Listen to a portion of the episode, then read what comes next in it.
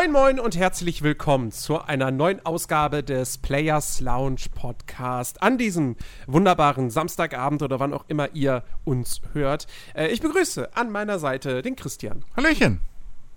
Und wir stellen uns heute die alles entscheidende Frage: Innovation. Wie wichtig ist das eigentlich? Mhm. Und äh, ich habe mir Gedanken darüber gemacht wie man das vor einem Podcast so tun sollte. Echt? Im Normalfall. Scheiße. Ähm, und ich stelle mal die gewagte These auf. So wichtig ist Innovation gar nicht. Da läufst du gerade offene Türen ein, weil genau, genau den Gedanken hatte ich nämlich heute Mittag auch. Ähm, ich glaube aber, und das, das war so ein bisschen irgendwie in die Richtung, in die ich dann, dann so weiter äh, überlegt habe. Ich glaube aber, es kommt auf die Perspektive drauf an. Also, ähm, wir, gerade wenn wir irgendwie Spiele, ähm, ja, ich nenne es mal kritisieren, reviewen, wie, wie du es auch nennen willst bei uns im Podcast, ähm, wir beklagen uns ja oft, ne? Wir sagen, oh ja, aber da ist nichts Innovatives und da ist immer noch der alte Quatsch und wieder dieselbe Formel hin und her. Wir sind ja aber in einer, in einer sehr speziellen Lage oder, oder, oder, ja, wir haben eine spezielle Sicht auf dieses ganze Thema. Ähm, weil wir halt viel spielen, wir haben, versuchen möglichst viel im Blick zu behalten und so, ne? Und, und, und versuchen auch immer ein bisschen aufs große Ganze zu gucken. Und ich glaube, genau das ist halt der Unterschied.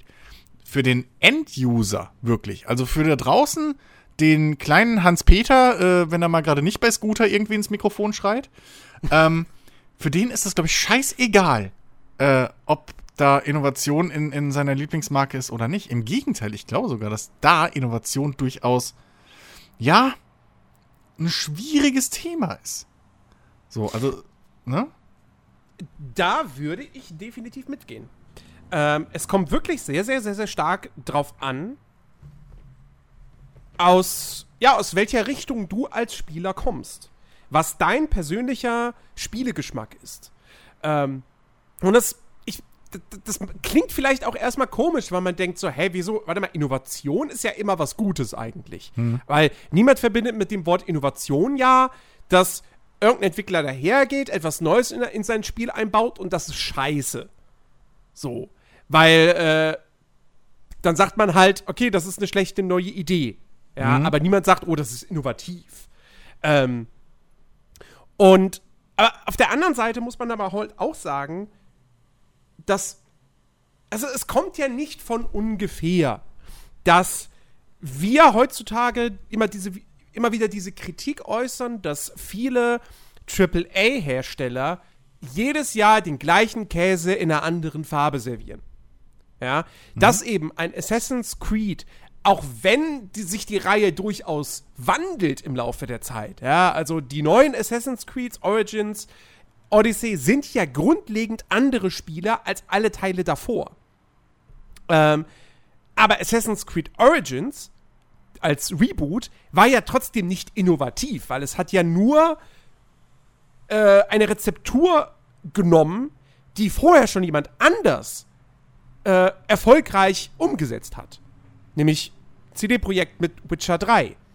Genau. Ähm, und quasi das, was Origins macht, ist innerhalb dieser Assassin's Creed-Reihe etwas Neues. Aber nicht allgemein in der Gaming-Welt. Und die Spieler kennen das. Es sei denn, du spielst halt, hast halt vorher in deinem Leben wirklich nichts anderes als Assassin's Creed gespielt. Und dann bist du aber auch wieder in diese Situation, ähm, dass diese Leute, manche davon werden sagen, hey, Origins, ja, fand ich cool. Dieser neue frische Wind, der hat mir gefallen. Und andere sagen, nee, jetzt haben sie es quasi zu einem Rollenspiel gemacht. Gut, bei Origins noch weniger als bei Odyssey, aber es ging mehr in diese Richtung. Gefällt mir nicht. Genau. Gefällt mir nicht, dass die Gegner Level haben, ähm, dass ich da jetzt äh, Loot äh, in Anführungsstrichen grinden muss, äh, um stärker zu werden. Finde ich doof. genau. Ähm, ja. Und noch krasser ist es dann eben bei richtigen Innovationen teilweise.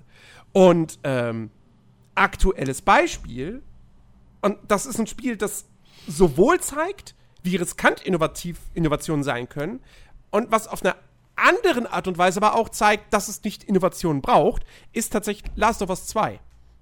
Ähm, erstmal das eine, um jetzt diesen Punkt weiter auszuführen. Meiner Ansicht nach ist das Storytelling in Last of Us 2 und das, was das Spiel versucht, bei dir als Spieler zu erreichen, innovativ. Das ist was Neues, was das Spiel da wagt. Das hat vorher noch kein anderer Titel so probiert. Ich kann jetzt natürlich nicht ins Detail gehen, weil das wäre hart krass Spoiler. Hm. Ähm, deswegen müssen wir das jetzt vage halten. Ja.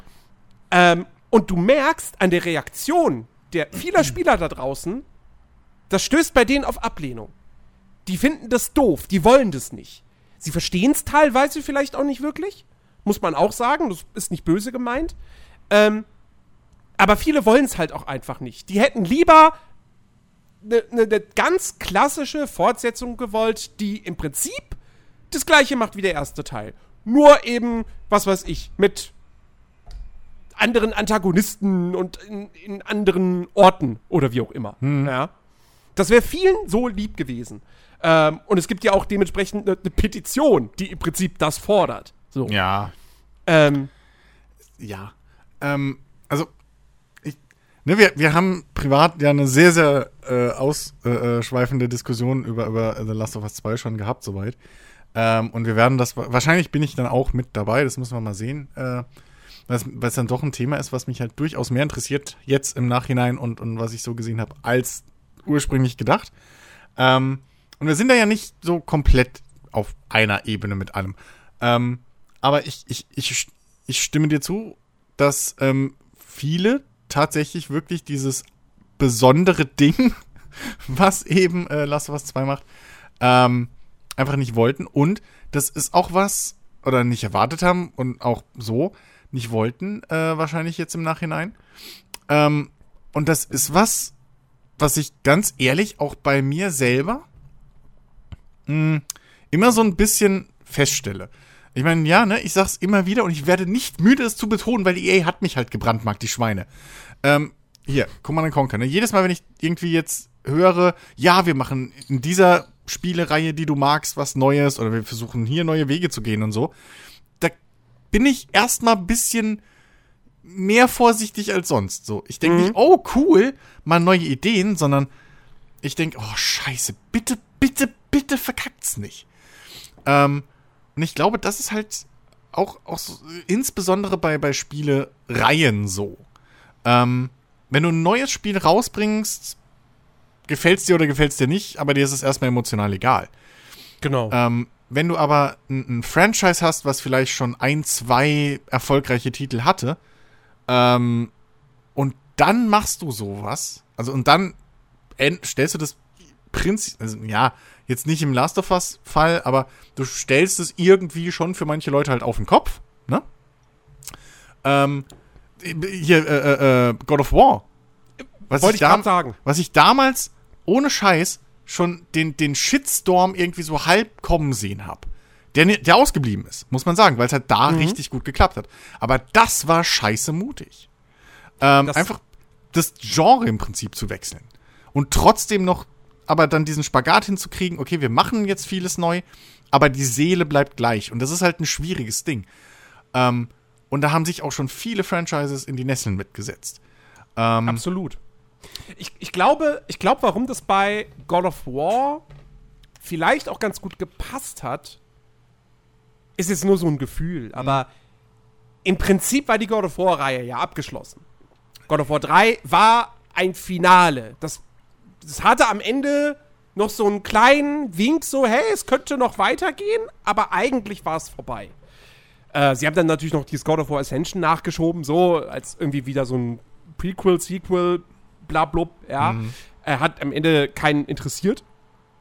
Ähm, und jetzt dieses neue God of War von 2018, was ja wirklich dann acht Jahre nach dem dritten Teil erschienen ist, ähm, da konnten sie es auch, finde ich, wagen, spielerisch einfach was Neues zu machen, weil man halt gesagt hat, okay, es ist zwar nur ein Soft-Reboot, also es setzt schon noch die Geschichte der Vorgänger fort, beziehungsweise knüpft daran an, aber eigentlich macht es doch sein eigenes Ding.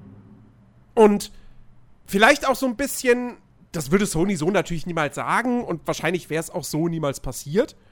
Aber so nach dem Motto, ey, ein God of War 4 mit exakt dem Gameplay von damals hätte es gar nicht mehr gegeben. Also entweder hätten wir jetzt diesen Soft-Reboot gemacht und wären einfach mit diesem Charakter Kratos in eine komplett neue Richtung gegangen, oder die Reihe wäre vorbei gewesen. Für immer. Ähm, Ja. und, und, und zeitgleich haben sie es natürlich aber auch geschafft, obwohl sie spielerisch so starke Veränderungen vorgenommen haben, trotzdem haben sie ja immer noch diesen Geist der Vorgänger in sich bewahrt. Ja, es war nicht mehr dieses wilde, äh, comichaft übertriebene Hack and Slay, aber es war immer noch, Kratos war immer noch dieser bullige, miesgelaunte Typ, der ordentlich anderen auf die Fresse gegeben hat. Ähm, es war immer noch, es gab immer noch diese Wow-Momente, dieses epische. Ähm, und äh, es war auch immer noch brutal. also, wie gesagt, nicht mehr ganz so krass überzogen wie in den Vorgängern, aber immer noch ein, ganz klar ein Spiel für Erwachsene. Ähm, also, sie haben das irgendwie, sie haben das super, super geschickt gemacht. Deswegen ist God of War halt auch wirklich so ein, so ein fantastisches ähm, Spiel einfach geworden. So, und nicht nur ein Action-Adventure unter vielen. Ja. Ähm, ich, ich will da noch kurz was, was hinzufügen. Ähm, also, ich habe ja mal vor, boah, keine Ahnung, Ewigkeiten, irgendwie habe ich das ja schon mal erwähnt. Da habe ich ja so ein, so ein, so ein ähm, äh, äh, äh, GDC-Panel irgendwie gesehen, ähm, so ein Vortrag von hier, wie heißt er? Dem God of War-Kerl da, diesem, diesem Äh, Cory Barlock. Genau, Cory Barlock. Ich will immer Bellrock sagen. Ballrock. Ähm, genau, und ähm, der hat da erzählt, wie hart er überhaupt kämpfen musste, um Sony davon zu überzeugen, dass, er das, dass das funktioniert. So. Ähm, weil das ist halt genau der Punkt, ne? Ähm, so ein AAA-Spiel ist halt nicht billig. Äh, es ist nicht so teuer, wie es oft behaupten. So, ja, wir gehen eigentlich pleite, deswegen, äh, nee, aber ähm, die Dinge sind halt echt schon ein großes Invest. Und wie du schon gesagt hast, das hätte auch komplett nach hinten losgehen können, diese ganze God of War-Geschichte. Ähm, und da kann ich es halt vollkommen verstehen, dass gerade AAA-Studios und so ähm, oder Publisher, wie man, wie auch immer, die, die, die Finanziers im Prinzip, dass die halt da sagen, nee, Alter, never change a winning team so. Ähm, lass, äh, lass lieber noch mal so ein altes. Also ich glaube schon, dass es eher, dass es einfacher gewesen wäre, ein, ein, ein klassisches God of War in Anführungszeichen durchzudrücken, als, ähm, also so habe ich ihn verstanden halt bei, diesem bei, bei diesem Gespräch, äh, bei diesem Vortrag, äh, dass halt einfacher gewesen wäre, ein klassisches God of War durchzudrücken, weil es eben eine Formel ist, die funktioniert hat und jedes Mal funktioniert hat, sehr gut und ähm, wo du halt auch weißt, dass die Leute das nach all der Zeit vielleicht wieder wollen. Ähm, als eben jetzt diesen, diesen Soft-Reboot zu machen und einfach zu sagen, ey, wir machen jetzt, wir verändern eigentlich das komplette Spiel. So. Ähm, und wechseln das Genre und alles, was das Spiel im Prinzip ausmacht, bis auf das Setting. Oder die Charaktere eigentlich. Das Setting ist ja auch anders. Ähm, und ich glaube, das ist halt genau dieses Ding, warum wir auch in, in der AAA-Riege vor allem so wenig wirkliche Innovation halt sehen. Zum einen haben wir da halt wirklich auch viele an, eingesessene äh, Marken mittlerweile, ne? Dieses, das ist ja auch so ein, so ein Kritikpunkt, den wir immer bringen. Ja, jetzt hier wieder eine Fortsetzung, da eine Fortsetzung, bla. Ähm, und ich finde, man kann auch bisschen, also zum einen, ne, das ist natürlich da eine Gefahr, dass du halt bei eingesessenen Dingen, die die Fans vergraust. Auf der anderen Seite, wenn ich mal jetzt an ein Watch Dogs denk, das jetzt irgendwie den dritten Teil in den Startlöchern irgendwo stehen hat, von dem man nichts mehr hört, ähm, aber im Prinzip zum dritten Mal jetzt sich verändert. So. Das erste war halt so, ein- so ein toughes, mm, grau in grau äh, äh, äh, Spiel irgendwie, was, was so relativ düster war. Das zweite war dann so, hey, yeah, Hipsterbund, wuh, wir sind cool, San Francisco Künstlerwelt, ja, yeah, guckt mal, ich kann alles. Äh, mit, mit einem super sportlichen Parkour-Hacker. Ähm, und jetzt soll halt dieses, wie hieß es, Legion oder wie es hieß, da, nee, wie hieß es? Äh, ja, doch. Ja, ne, so. Äh, wo du nicht mal mehr feste Hauptcharaktere hast und irgendwie alles so ein Schwarm ist. Und Ähm, was äh, eine, eine, ähm, eine Dystopie zeigt. eine Ja. nahe Zukunft. Ja, Ja. so. Also, ich meine, gut, bei Watch Dogs, dass sich diese Reihe so stark wandelt, ähm, kann ich mir ganz einfach erklären. Ähm, nämlich in, in dem halt, nämlich dadurch, dass halt einfach die beiden Vorgänger nicht funktioniert haben. Also, der erste Teil war ein Verkaufserfolg, aber äh, das war's halt. Das hat, der hat sich gut verkauft, aber der hat nicht viele Fans gefunden. Ähm, der wurde sehr kritisch im, im Netz und, und auch von, von, von Journalisten und Co. wurde der behandelt. Wie gesagt, gab sehr viel Kritik für den Hauptcharakter, äh, natürlich auch für das, für das, äh, ja, für die, für die generischen, äh, optionalen Aktivitäten in der Spielwelt und so weiter und so fort. Ja, ja. Ähm, Teil 2 ist das komplette Gegenteil dazu. Ähm, ja, eben bunt und, und, und hipstermäßig und sehr auf Humor bedacht. Ähm, das war den Leuten auch schon wieder zu viel. Ähm, Ja, weil du halt jetzt eine komplett andere Ziel, also die Fans, die du halt gewonnen hattest, die wenigen, die hast du, von denen hast du vielleicht auch nur einen Teil jetzt wieder angesprochen, so. Das war halt, und, und das, das war eigentlich mein Punkt, worauf ich hinaus wollte. Ähm, ich finde nämlich, dass Watch Dogs, die Reihe, hat keine Identität so richtig. ja, exakt. Das ist das Ding, weil sie, sie, sie sich immer, immer wieder ändert. Ähm, ein ähn, ähnliches passiert bei mir langsam mit, mit, mit Far Cry so ein bisschen. Ich weiß nicht mehr, wo es hingehört. Gut, das hat sich auch immer viel verändert und so und aber es hatte zwei Mhm. Teile lang, Hat hatte es es? eine gewisse hatte es eine gewisse äh, Identität. Hat, Ähm, sich, hat sich bei Far Cry so viel verändert? Ich würde nämlich wirklich sagen, also Far Cry ist wirklich eine Reihe, die sehr, sehr wenig Innovationen äh, Naja, im Verlauf also- ihrer Historie ja, ich weiß hat. nicht, also zwischen Far Cry 2 und Far Cry 1 war ein großer Sch- Unterschied, finde ich. Also ja, Far, Far, Far Cry 2 war, wie gesagt, innerhalb dieser Reihe innovativ, weil es eine Open World hatte. Hm? Ähm, Ja, und du hattest dieses verschiedene Fraktionen-Geschichte. Ähm, du warst ja mehr oder weniger unabhängig. Ähm, du hattest, was denn noch? du hattest tatsächlich, okay, Far Cry 2 hatte Die. Fahrzeuge hat es ähm, eingeführt. Also, es Nee, war Fahr. Fahrzeuge gab es in Far Cry 1 auch Also stimmt, die gab es ja in Fahrzeug. Ähm, äh, es ja, sorry, gab- mein Fehler. Jetzt Unterstützt ja, hm. ich ich wollte schon sagen, es gab ein innovatives Feature, aber eigentlich war das auch nicht so innovativ, weil das schon ein Spiel vorher gemacht hat, nämlich das Feuer.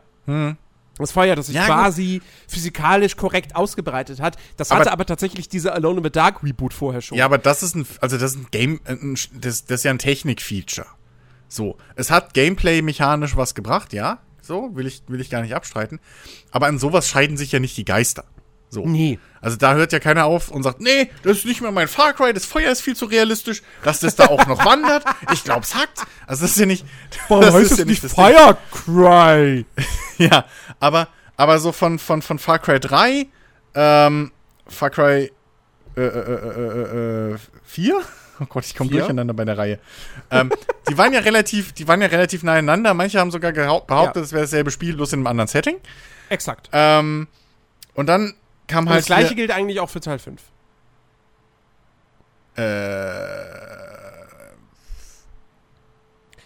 Also wenn man, wenn man sich du? nur die, die, die, so die grundlegende Struktur anschaut, das Spielerlebnis ich und wollt- ich wollte nämlich, also ich wollte nämlich gerade darauf hinaus, dass Teil 5 dann durchaus ein Bruch war. Klar, das, Find das, das, das Grund-Gameplay, so der Gameplay-Loop und so, das war ähnlich, aber es war viel überspitzter, fand ich. Ähm, du hattest nicht mehr, also du hattest diesen einen großen Kultleader wieder, äh, wo sie, wo sie, wie lange jetzt immer noch hier äh, ihrem, ihrem Dings hinterher rennen wollen von Far Cry 3. Äh, wir müssen wieder so einen tollen, ikonischen Charakter machen. Ähm, aber du hattest halt diese vier Gebiete, du hattest vier Unterbosse, ähm, du hattest überdrehte Charaktere. hast Ähm, du in den Vorgängern auch. Ja, aber da waren die vereinzelt. Die Welt an sich war ernster, finde ich. Und hier hatte ich überhaupt nicht das Gefühl, dass da irgend, also das war schon mit dem ganzen, mit den ganzen Halluzinationen und, und irgendwie, was weiß ich was, den, den, den, ab, äh, den, den, den Drogen vollgepumpten Gangstern, die darum, und den, Ja. den Miliz, den Milizleuten und so, dem, was weiß ich, das, das waren alles so, das waren schon sehr, sehr, sehr, sehr abgedrehte, überspitzte Ja, Charaktere so im recht, die, Vergleich die, zu die vorher. Tonalität hat sich durchaus So. ein bisschen verändert, ja. Und, ähm, Also Far, Far, Cry, Far Cry 3 zum Beispiel war ja wirklich noch ein sehr ernstes Spiel. Ich meine, Ja. da gab es auch irgendwie diesen einen Professor da. diesen gut, aber der war der eine. mit Drogen darum gearbeitet hat. ja, aber der war der eine. Ähm, So. Und es, Aber, ja, es gab äh, ein bisschen so übernatürliche, Spirit, äh, spirituelle Voodoo-Geschichte drin und so. Ähm, Ja. Aber halt, das war das eine. Der Rest war relativ immer noch, will nicht sagen bodenständig, aber das war schon noch irgendwo in einer nachvollziehbaren Realität ver vererdet. Ähm, Ja. und, und, und bei Far Cry 5 hast du halt wirklich so. Ja, was weiß ich, Alter, weißt du, da, da, sind halt alle, alle Charaktere nur noch irgendwo bisschen Klischees und, und, und, und, irgendwie überspitzte Karikaturen von irgendwas. Da ist dann schon Ja. mehr, Aber hast du ich- mehr Charaktere, wo du merkst, okay, da steht der Gag im Vordergrund. aber ich, aber ich würde trotzdem, würde ich Far Cry 5 längst jetzt nicht irgendwie in einen Topf schmeißen mit, äh, mit eben anderen Spielen, die wir jetzt genannt haben. Nee, nee, nee, nee, nee, das Also jemand, der mit Far Cry 4 seinen Spaß gehabt hat, der hat mit 90%iger Wahrscheinlichkeit auch, mit Teil 5 seinen Spaß. Wahrscheinlich. also ich hatte ja mit Far Cry 5 zum Beispiel überhaupt keinen Spaß.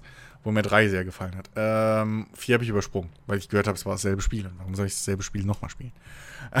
aber, aber ähm, das. Nee, ich, ich, ich will das auch gar nicht gleichsetzen mit, mit einem mit einem Watch Dogs, was überhaupt keinen eigenen Charakter hat, weil es halt wirklich immer was anderes ist. Ähm, sondern ich, ich wollte damit nur ausdrücken, für mich bisschen verändert sich halt Far Cry. Also da weiß ich jetzt auch nicht mehr so. Ja, okay, es ist halt ein Shooter in der offenen Welt. So, mit Fahrzeugen. Aber allein die Tonalität. So, in welche Richtung geht's jetzt? Es ist halt ein. Es ist so ein überdrehter, geht's, geht's in die, in die, äh, äh, wie hieß es, Rage oder was es war, Richtung so, äh, wo es bald nur noch bunt, quietsch, knall, peng ist, so, wie, wie in diesem, diesem, wie es ausgesehen hat mit dem, mit dem, mit diesem Standalone-Add-on oder was es war. Ähm, oder geht's wieder in eine ernsthaftere, realistischeres Setting mit einfach nur Dschungel und Kram? Und ähm, das wollte ich nur ausdrücken, das, das löst halt bei mir ein bisschen so diesen, ich weiß nicht, was ich erwarten soll, so. Ich weiß nicht mehr, was das, also, ne? So, das, das, das entfremdet sich für mich so ein bisschen auch halt. Ähm, bei einem ja GTA wahrscheinlich- weißt du, was, was du kriegst. So, das, das Ja. wäre jetzt mein Gegenbeispiel. Wir werden es wahrscheinlich am 12. Juli herausfinden beim Ubisoft Forward Livestream. Ja. Ähm, äh, äh, äh, worauf ich, äh, worauf ich auch noch mal oder okay, ich kriege keine gescheite Überleitung hin. Ja, Ähm, egal. Aber was, was mir sehr, sehr wichtig ist, Innovation, ich habe auch immer so ein bisschen das Gefühl, wenn die meisten Leute dieses Wort Innovation denken oder, oder sagen, ha, wie, wie, Spiele müssen innovativer werden, ja, wir wollen, wir brauchen mehr innovative Spiele, dann denken ja auch alle immer in erster Linie an neues Gameplay. Ja.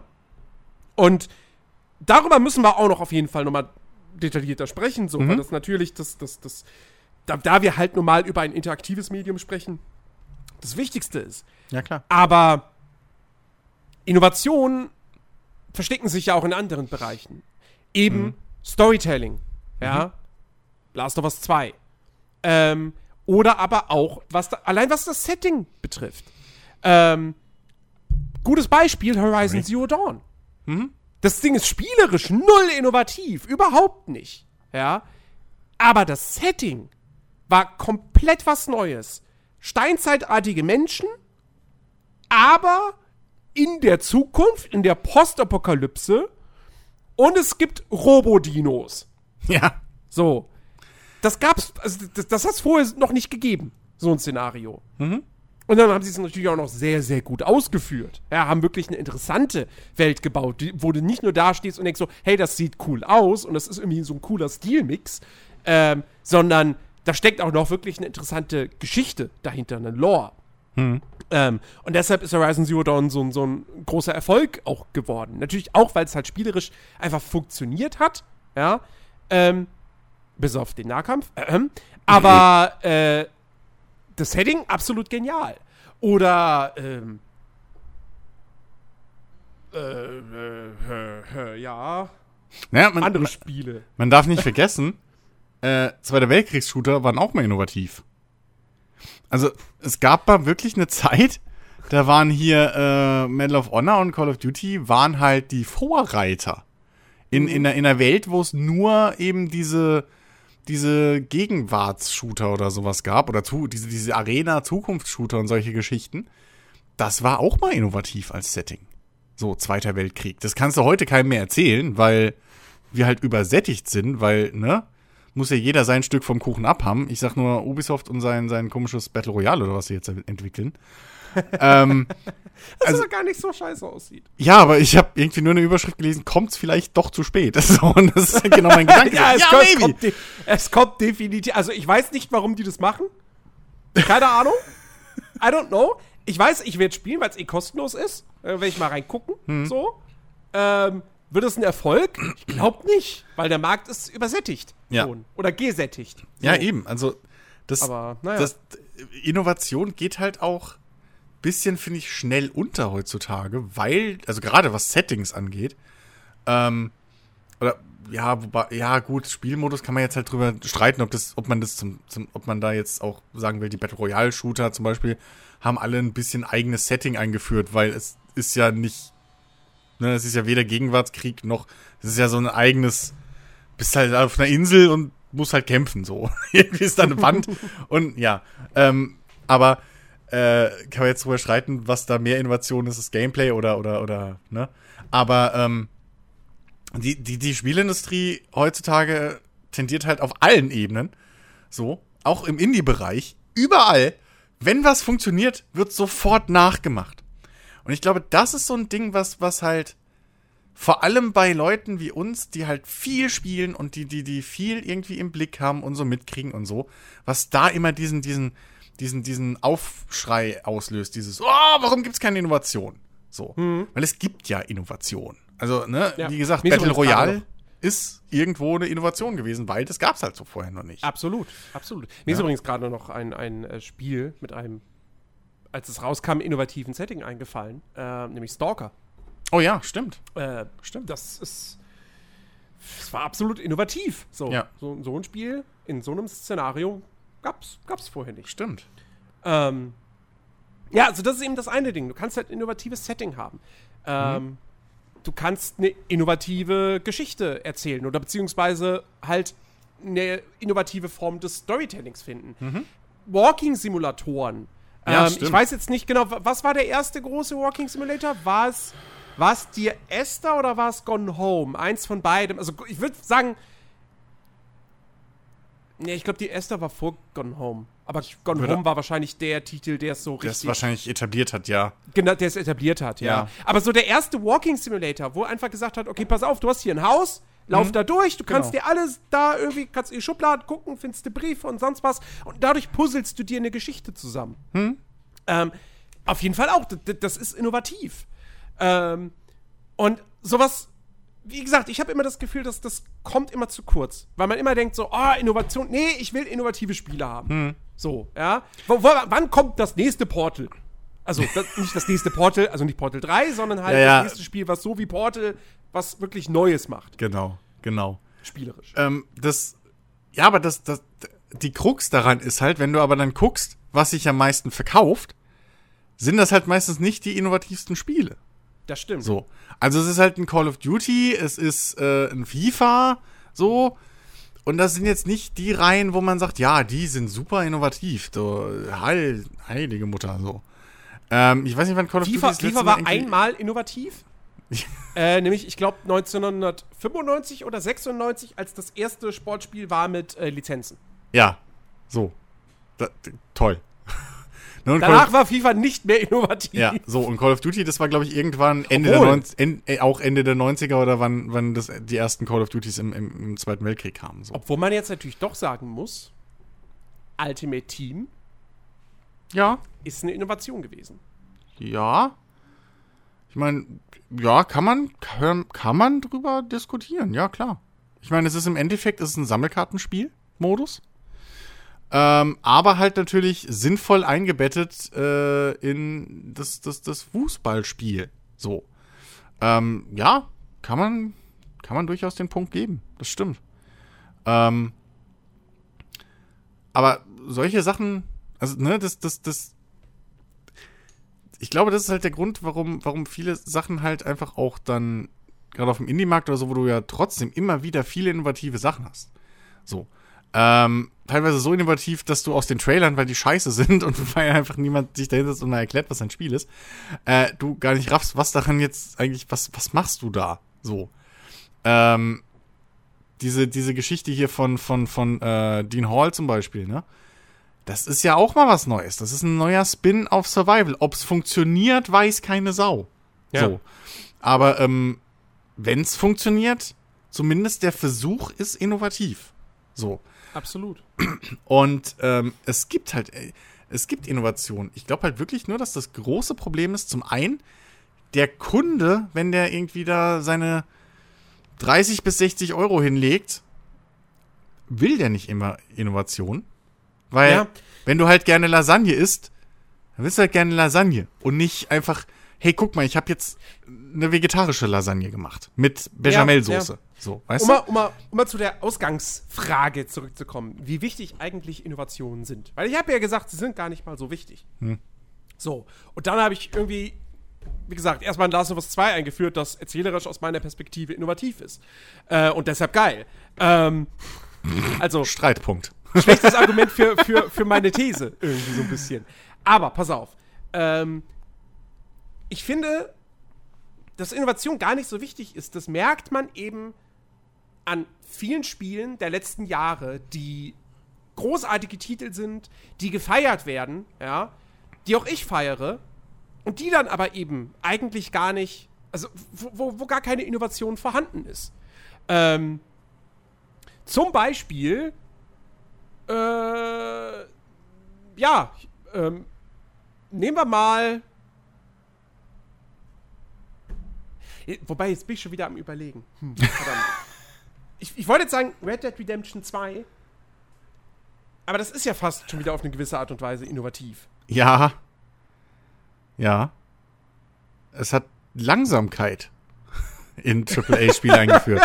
Nee, also, also das, das, das klingt jetzt so hämisch, aber äh, und es hat storytechnisch, finde ich, auch ein paar Sachen äh, äh, wieder gemacht, ähm, die auch aus Spoilergründen halt äh, äh, äh, jetzt nicht näher genannt werden, aber die ich auch innovativ fand. Weil dein, dein, dein Hauptcharakter macht halt eine gewisse Wandlung durch, ähm, die du so jetzt auch noch nicht in dieser Art von Spiel hattest.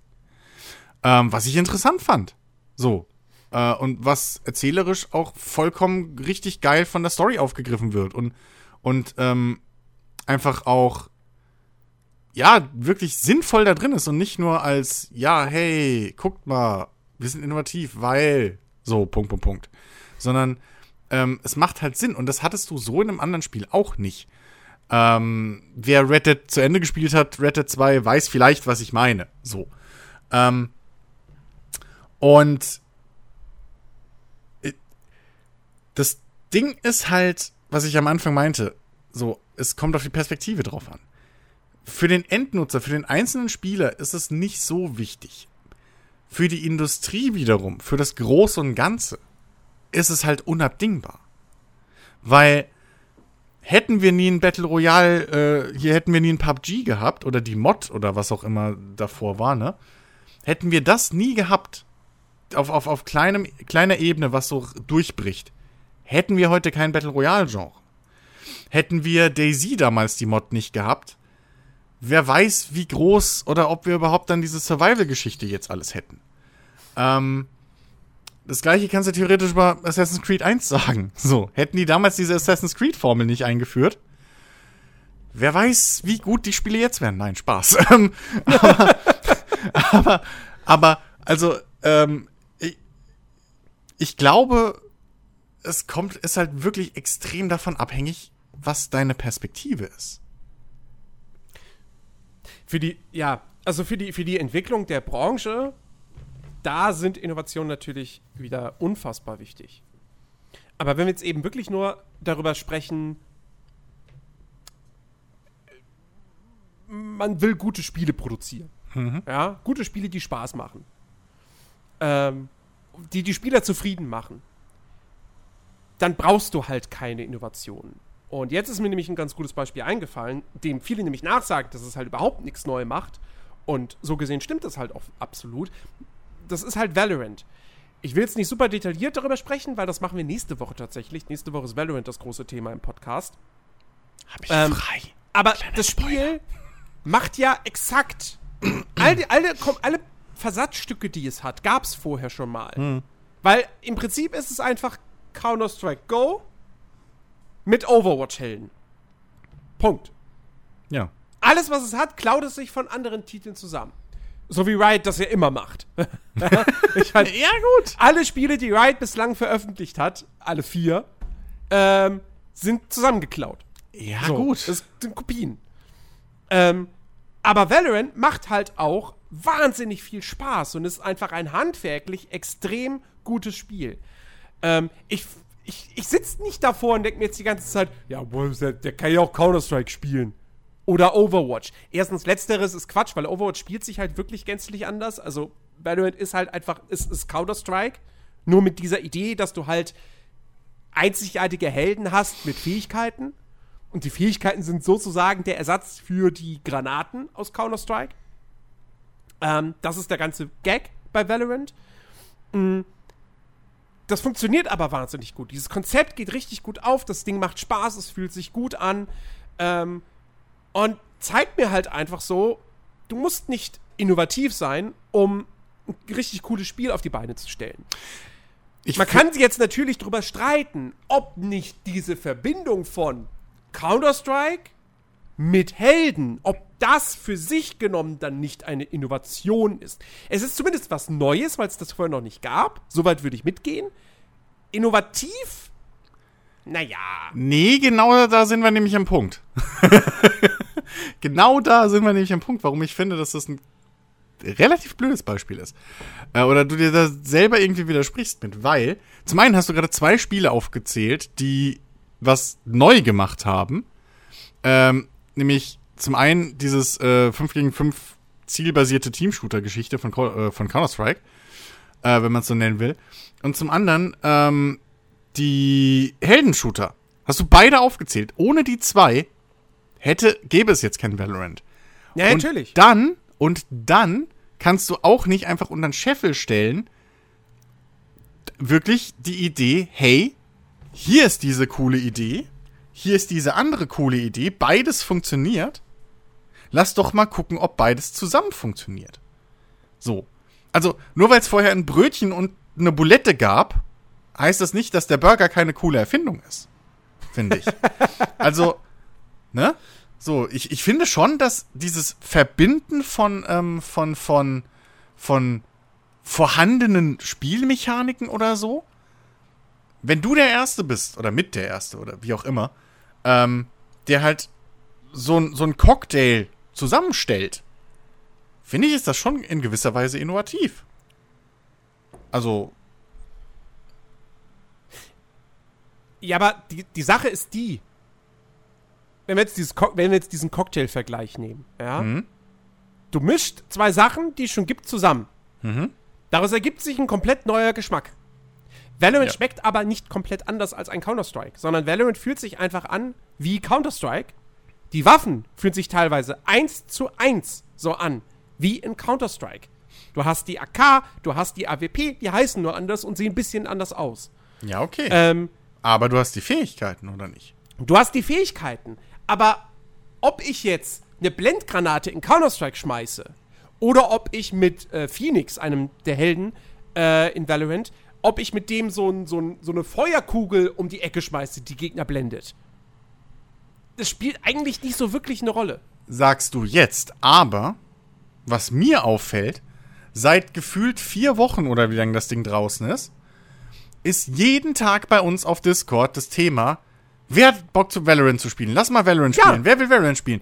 Ich hab vorher, ich, und ihr hattet eine kurze Phase, aber ich höre niemanden sagen, ey, lass mal Counter-Strike spielen. Und ich habe Ja, vor wir- Valorant wir- Release auch niemanden gehört, der gesagt hat, lass mal Counter-Strike spielen. Ja, weil wir, weil uns Valorant besser gefällt.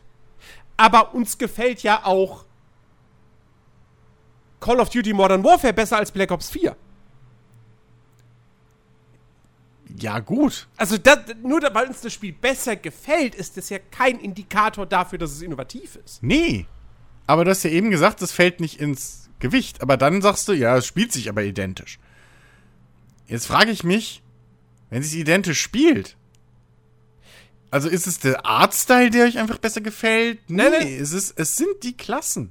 Nein, nein, nein. Es, ist, ja doch irgendwo der Mix, oder nicht? Nein, es sind nicht die Klassen. Es, es ist. Also erstmal finde ich, mir persönlich, und Ben geht's genauso, äh, Gott, wie, wie, Hört euch trotzdem Ja, die Folge okay. nächste Woche an, die wird super. So, Ja. ähm, was uns gefällt, zum Beispiel das Gunplay besser. Die Waffen in, in, in Valorant fühlen sich irgendwie besser an. Und du hast halt auch, was ich bei Valorant so schön finde, jedes Mal, wenn du einen Gegner erschießt, dann hast du halt so ein akustisches Signal, so ein Dudum. So, Okay. das, was ähnlich motivierend ist wie das Kassenklingeln bei Fallout, wenn du Mhm. jemanden killst und Erfahrungspunkte bekommst. Oder die, die Ähm. Trefferpins bei, äh, was war's? Äh, hier, äh, Quake Dingsbums. Ja, ja. Ne? Dieses Ähm, Bim, bim, bim. So, Ja. das macht irgendwie mehr Spaß und dann hat es halt so ein paar Komfortfunktionen, die einfach besser sind, so gerade was, was, die, was, das, was die Kaufphase betrifft. Okay. Ähm, es sind nicht primär die Helden. Das ist eine coole Idee, also, weil ich, ich meine, ich mag halt auch Overwatch so. Also ich mag Overwatch, ich mag Counter-Strike. Bam. Funktioniert für mich Valorant. Ähm, aber wie gesagt, ich, ich, für mich fühlt es sich trotz allem nicht innovativ an. Dass wirklich jemand da saß und dachte, ich habe eine Idee. Das gab's vorher noch nie. Und das ist wahnsinnig genial. So, so, das ist so genial wie die Portal Gun. Das ist so genial wie äh, das, das Battle Royale Konzept. So, nee, sondern die haben da gesessen und gedacht so, hey, Counter-Strike ist beliebt, Overwatch ist beliebt, wir mixen's. Okay. Aber zum Beispiel beim Kaufmodus, ich habe es ja nie, nicht gespielt. So, Surprise. Chris hat einen Multiplayer-Shooter nicht gespielt. Ähm, aber du hast ja eben schon gesagt, da sind äh, äh, äh, hier Quality of Life äh, äh, äh, Geschichten drin, die unter anderem das ja auch besser machen für euch. Ja. könnte man jetzt nicht damit argumentieren, dass die, dass diese Quality of Life Geschichten nicht auch schon, wenn auch nur eine kleine, aber eine durchaus eine Innovation sind für das Genre? Also Ja. von, von, von welcher Ebene? Also ich glaube, da muss man halt auch immer ein bisschen aufpassen. So, ähm, oder muss man halt genau überlegen, wie, wie groß muss irgendwie eine Veränderung oder eine Weiterentwicklung sein, dass man sagen kann, das ist eine Innovation. So. Oder dass man sagen will, es ist eine Innovation. Ich, ich würde ich würd die Frage anders formulieren. Ich würde sagen, wie groß muss diese Innovation sein, damit das Spiel am Ende als innovativ wirklich gilt? Oder betrachtet wird? Das kann man natürlich auch sagen. So, also diese, diese, diese Möglichkeit bei Valorant, wenn du dich verkauft hast, einfach zu sagen so, ah nee, warte mal, die Waffe wollte ich doch gar nicht, dann kaufe ich jetzt eine andere, die, de, deine vorherige wird automatisch verkauft und die Differenz, falls es eine Differenz gibt, kriegst du wieder auf dein Konto. So. Bei Counter-Strike hast du ja, wenn du dich einmal verkauft Hast hast, geschissen. so, ja, Ja. hast du geschissen, musst es mit Ja. der Waffe spielen. Ja. Ähm, Genau das gleiche, äh, äh, wenn, wenn, wenn, du ne, wenn ein Teamkamerad sagt, ey, kann mir jemand diese Waffe kaufen? Bei Counter-Strike muss er halt sagen, hey, per Voice-Chat oder so, kann mir jemand diese Waffe kaufen? Bei Valorant klickst du, machst du Rechtsklick auf die Waffe und dann kommt quasi bei allen anderen Spielern an, aha, der will die Waffe kaufen, die gehen ins Kaufmenü, äh, gehen mit der Maus auf, auf äh, in, dem, in dem Menü auf dich als Spieler drauf, klicken da auf den Kaufen-Button und du hast die Waffe. So. Ähm, das sind so klein, das ist so, ah, das sind so Kleinigkeiten, die es in dem Counter-Strike halt nicht gibt. Und Valorant hat es, hat es jetzt eingeführt und es ist cool. Und ja, man könnte vielleicht irgendwie argumentieren, dass das auf, eine, auf einer UI-Design-Basis schon was Neues ist und innovativ. Na, ich, Aber ich, ich würde schon zu das ist- Gameplay zählen einfach. Aber ich finde, es macht das. Ich finde, es macht trotzdem das Spiel an sich, lässt es nicht innovativ wirken. So. Weil. äh, dafür müsste schon irgendwie. Ich finde, damit ein Spiel als innovativ gilt, muss halt irgendwie wirklich eine, eine innovative Kernspielmechanik wirklich vorhanden sein. So. Okay. Portal ist halt das beste Beispiel dafür. Ja, die Portal Gun ist das Kernspielelement dieses Titels und die ist innovativ, diese Idee mit diesen Portalen, auch technisch war das natürlich auch irgendwie äh, was Neues. Ähm, also gut, nicht komplett neu, weil so Portale, durch die du so einfach hindurchgehen kannst, so ganz fließend und so, das gab es vorher schon in, in ähm, Prey, dem mhm. allerersten. Mhm. Ähm, aber dennoch, Portal war super innovativ. Und es hat sich alles darum gedreht und so, und deshalb ist Portal ein innovatives Spiel. Mhm. Ähm, oder klar, wenn man jetzt noch weiter zurückgeht, oder nee, Quatsch, nicht weiter zurückgeht, so alt ist es ja noch gar nicht. Minecraft. Ne? Ja, ja. Rieseninnovation. So. Mhm, mh. ähm, davon ist Valorant halt einfach meilenweit entfernt. Ja, okay, gut, klar. Also, ne, das ist da.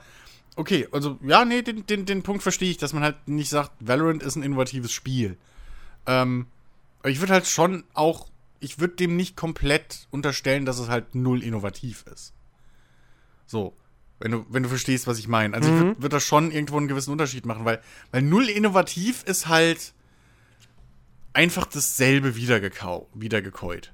So. Oder halt, ne, von, also, wie gesagt, ähm, ich, ich sehe das halt, wenn du einen Genre-Mix, ja gut, so richtig Genre-Mix ist es ja nicht. Aber man kann, könnte ja schon irgendwo wahrscheinlich, wenn man lange genug drüber diskutiert, das verargumentieren, dass es halt irgendwie schon ein Mix ist zwischen Heldenshooter und, und, und Call of Duty, äh, Quatsch, äh, Counter-Strike so. Ähm, inwiefern das jetzt natürlich sich dann spielerisch auswirkt, ist halt die nächste Frage, aber ähm, ich, ich finde schon, dass man durchaus ähm, auch da Innovation halt sehen kann, auch wenn das Spiel an sich jetzt nicht als innovativ ja definierbar ist so. Mhm. Ne? Ähm, und ich, ich finde halt, sowas ist, auch wenn das wahrscheinlich auch wieder nur bei uns, die so Spiele auch teilweise ein bisschen überanalysieren vielleicht, äh, ankommt. So, für andere ist es halt einfach, oh, sieht cool aus und, und spielt sich cool. So. Ähm, die wissen vielleicht gar nicht, warum es denen besser gefällt als Counter-Strike. So, gibt, ne? Gibt's ja auch. So. Ist drei Burger und wenn du dich jetzt nicht voll analytisch da dran setzt, sagst halt, der schmeckt mir besser. Warum? Keine Ahnung. So. Ne? Ähm, und ich glaube halt schon, dass das eben, wie gesagt, für, für, auf, auf, fürs Große und Ganze ist Innovation halt extrem wichtig ob das halt beim User oder beim Kunden so wirklich dann ankommt, egal wie groß oder klein die Innovation ist, ähm, sei halt einfach mal dahingestellt. So. Ich finde, ich find, dass Innovation für den, für den Spieler an sich nicht so wichtig ist, wie es gerne mal getan wird, zeigt mhm. sich allein auch schon darin, ähm, wie häufig wir uns heutzutage einfach wünschen, dass einfach alte Spiele nochmal gemacht werden, so wie sie damals waren. Mhm, also halt mhm. natürlich modernisiert und so, weil klar, es wird halt heutzutage kaum noch einer Bock, was weiß ich jetzt, äh, Resident ja. Evil 1 in seiner O-Form zu spielen, so. Command Conquer 1 ohne Bauschlangen wäre einfach, also, ne? Das will halt auch heutzutage keiner mehr. Ja. So. Ähm, aber Grund. wie gesagt, viele Leute sehen sich halt mhm. wirklich danach, dass gewisse Dinge wieder zurückkommen. Ich, so. ich meine, ja. das beste Beispiel ist ja nur die ganzen CRPGs. So, hm. die waren ewig lang weg, weil sich 3D durchgesetzt hat und so. Ähm, und irgendwann sagt hier Obsidian, also wir, wir hätten da so eine Idee für dieses, für dieses Rollenspiel, was so ist wie damals Baldur's Gate. Ja, ja, hier, hier nehmt unser Geld, wollen wir, wollen wir wieder haben. Hm. Gab's schon lange nicht mehr. So.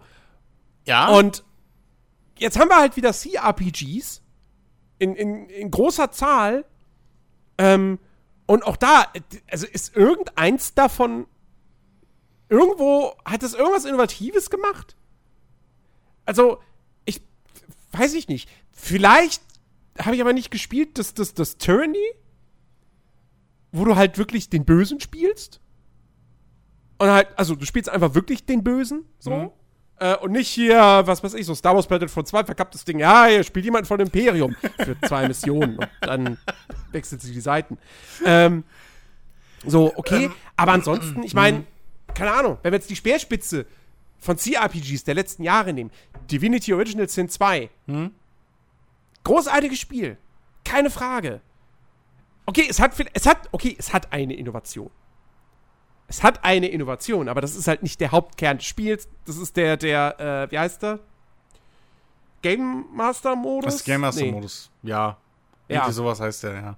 So, das, das ist was hm. Neues, Innovatives. Aber das, das eigentliche Hauptspiel ist halt nicht innovativ. Das ist halt ein CRPG mit rundenbasierten Kämpfen. Und ja, du hast sehr krass viel Handlungsfreiheit.